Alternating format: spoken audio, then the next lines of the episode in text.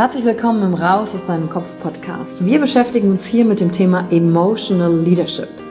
Wir handeln aus zwei Gründen, weil wir etwas fühlen wollen oder weil wir etwas nicht fühlen wollen. Und deswegen gucken wir uns im Leadership drei Säulen an, weil Emotionen sind häufig für viele Menschen noch so ein sehr ungreifbares Thema. Die erste Säule ist die Wissenschaft. Wir gucken uns an, was passiert mit den Emotionen im Körper, was wollen sie uns sagen, welche Bedürfnisse erfüllen sie uns und was passiert dann vor allen Dingen auch im Gehirn? Jetzt kommt die zweite wichtige Säule, das Ich. Wie ist es für dich persönlich? Leadership ist persönlich. Es gibt nicht das, es gibt dich und wie du die Dinge siehst und fühlst und was zu dir passt. Denn jede und jeder ist einzigartig. Und die dritte Säule, es wird ja auch um Social Skills gehen. Wie gehen wir miteinander um? Verhalten, Kommunikationsskills, Führungsskills, Speaking Skills. Also alles, um das Wir, das Miteinander zu stärken. Und dazu gibt es eigene Folgen mit persönlichen Erfahrungen von mir und ich schaue aber auch anderen Menschen in ihren Kopf durch Interviews, um zu gucken, wie sie die Thematik für sich gemeistert haben. Und du bist hier richtig, wenn du dir selbst auf die Schliche kommen willst. Wenn du die Kraft deiner Emotionen für dich und nicht gegen dich nutzen möchtest. Und wenn du vielleicht so ein Gefühl hast, von da gibt's noch mehr für dich in dieser Welt. Egal, ob du Führungskraft bist oder nicht. Denn am Ende führen wir immer, unabhängig vom Titel. Emotional Leadership. Discover Emotions, the key to your energy.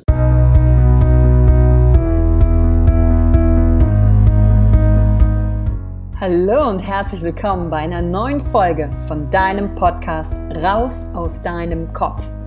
Hier holst du dir dein Wissen und deine Inspirationen rund um das Thema emotionale Intelligenz und Kompetenz. Danke fürs Einschalten. Viel Spaß mit der heutigen Folge.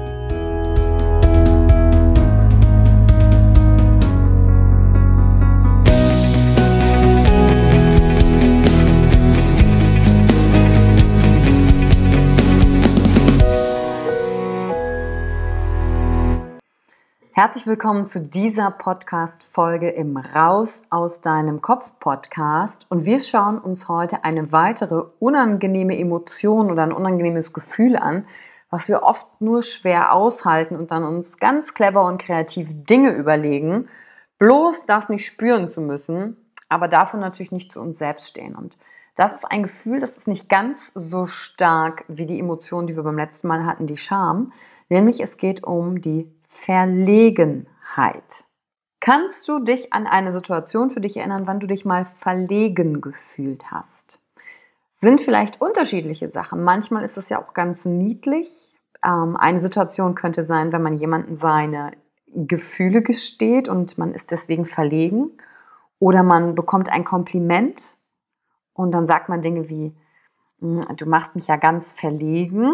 Und dann merkt man auch, dass man so ein bisschen rot dabei wird.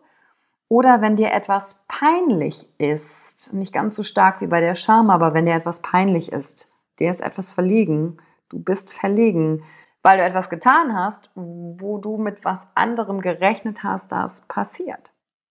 Und Verlegenheit ist ganz einfach die Anerkennung dessen, oder Verlegenheit kommt, wenn wir anerkennen, dass wir einen Fehler gemacht haben oder etwas getan haben, das sich anders entwickelt hat, als wir es vermutet haben.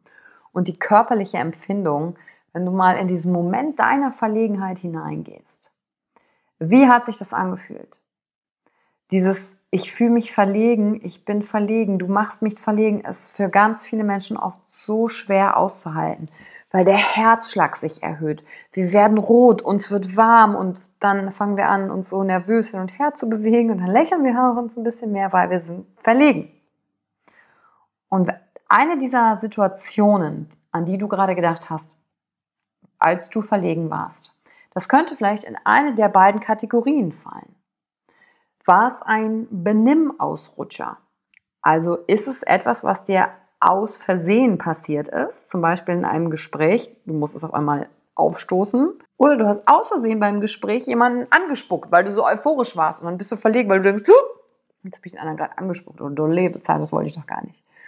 Oder diese Benimmausrutscher könnten auch passieren, wenn du äh, plötzlich im Mittelpunkt stehst und nicht damit rechnest und Spotlight ist auf dich an. Zum Beispiel, du wirst gerade dein Name wird gerufen und du sollst jetzt aufstehende Rede halten und gerade in dem Moment hast du dir noch ein leckeres Schnittchen in den Mund reingeschoben und musst dann aufstehen mit äh, vollem Mund. Und dann sind wir oft verlegen. Diese Anemonen nehmen das dann öfter mit einem witzigen Aspekt, aber das übertüncht ja nur das Gefühl der Verlegenheit.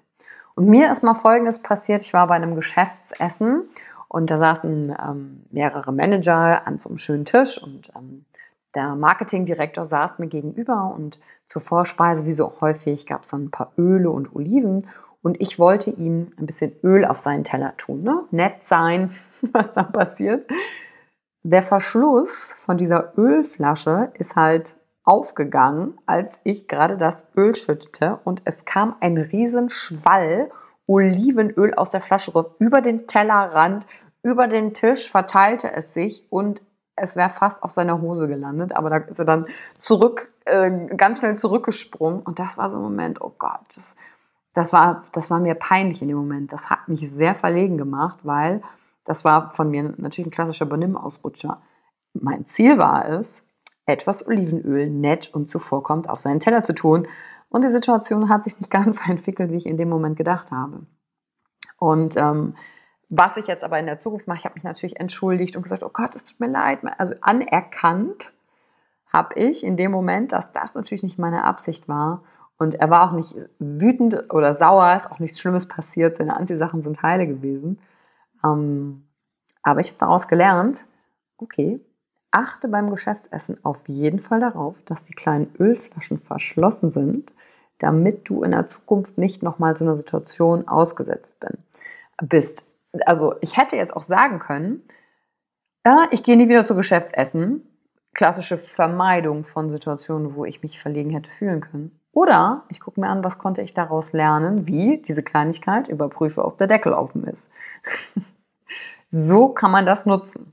Die zweite Situation, wenn du an deine eigene Verlegenheit denkst, könnte auch eine heikle Situation sein. Hast du schon mal jemanden Geld geliehen und er hat Schulden bei dir? Und es vergeht die Zeit, aber er spricht das Thema gar nicht an. derjenige kommt von sich aus gar nicht auf dich zu und sagt, du, hier ist das Geld zurück oder ich fange mit Raten an und dann in deinem Kopf überlegst du dann ständig, ja, wie kann ich denjenigen ansprechen, weil es ist ja auch ein schwieriges Thema und wie kann ich das jetzt machen? Und dann überlegt man hin und her und dann diese Ansprache, dieses erste Mal, du, ich muss mit dir sprechen, wie sieht es eigentlich aus? Wann hast du denn vor, das Geld äh, zurückzubezahlen? Diese Emotion am Anfang oder das Gefühl am Anfang, das mich ja zurückhält, dieses Gespräch nicht zu führen, ist ja die Verlegenheit, weil es eine heikle Situation. Ich muss über ein heikles Thema mit jemandem reden. Und jetzt kommt's. Die Frage, die du dich stellen kannst, um deine Verlegenheit für dich zu nutzen, wenn du so eine Situation oder ähnliche Situationen auch hast, ist, hm, nutze ich meine Energie, um so Vermeidungsstrategien an den Tag zu legen? Sag ich mir, naja, derjenige wird schon zu mir kommen, nur weil du diesen Moment der Verlegenheit nicht aushältst? Und dann ist die Frage, manipuliert dich die Verlegenheit? Oder kannst du sie nutzen in der Situation und sagen, du, das ist mir auch ein bisschen unangenehm, dass ich dich jetzt eigentlich darauf ansprechen muss. Also sagen, wie es ist, das Gefühl aushalten und ausdrücken in dem Moment und es dann vor allen Dingen auch trotzdem zu tun. Denn dadurch, dass ich meinem Gegenüber ja dann schon gesagt habe, du, es ist mir unangenehm, dich auch auf diese Geldsituation ansprechen zu müssen, schaffe ich Sympathie. Natürlich geht es auch darum, dass derjenige mir hätte das Geld geben können wieder und von sich aus gekommen wäre, aber ich habe ja nicht unter Kontrolle, was der andere macht. Ich kann ja nur immer für mich gucken, was tue denn ich? Wie gehe ich mit mir um? Und das Schöne ist, wenn ich das so mache, dann gewinne ich für mich an Stärke und Selbstvertrauen aus diesem Gefühl der Verlegenheit heraus, das ich für mich nutze. Und nicht, ich vermeide es, spreche es gar nicht an, Wochen vergehen, es kreist in mir, da geht die ganze Energie, das ist wie so ein Open Loop in meinem Kopf und im Endeffekt fühle ich mich dann schwächer, weil ich mir dann sogar vornehme, boah, heute spreche ich mit der Person darüber, heute spreche ich sie an, dann merke ich, oh, ich werde rot, Herzklopfen, halte es nicht aus, dann mache ich es wieder nicht und dann gehe ich nach Hause und dann geht die Selbstkritik los, die da sagt, ah, jetzt habe ich es heute wieder nicht gemacht. Und warum? Nur weil ich versucht habe, diesem Gefühl der Verlegenheit aus dem Weg zu gehen. Und das war es zur heutigen kurzen Folge zum Thema Verlegenheit. Und ich freue mich sehr, sehr, sehr über deine Bewertung. Ich bekomme in der letzten Zeit schon immer ganz tolle Nachrichten, was ihr aus den Folgen mitnehmt. Und ich hoffe, das macht ihr auch weiter. Und wenn du jedes Mal den Podcast hörst und dir jetzt so gedacht hast, ja, das nervt Yvonne bestimmt, wenn ich ihr jetzt sowas schreibe oder hm, was schreibe ich denn da? Dann tu es trotzdem. Schreib mir doch einfach mal, was du aus der Folge oder den anderen für dich mal mitgenommen hast. Und ich freue mich definitiv über deine Bewertung. Und danke für deine Zeit, die du dir heute genommen hast, um in dich zu investieren und um zu lernen und mehr darüber zu wissen, was eigentlich die unangenehmen Emotionen machen und wie du sie für dich nutzen kannst. Bis zum nächsten Mal.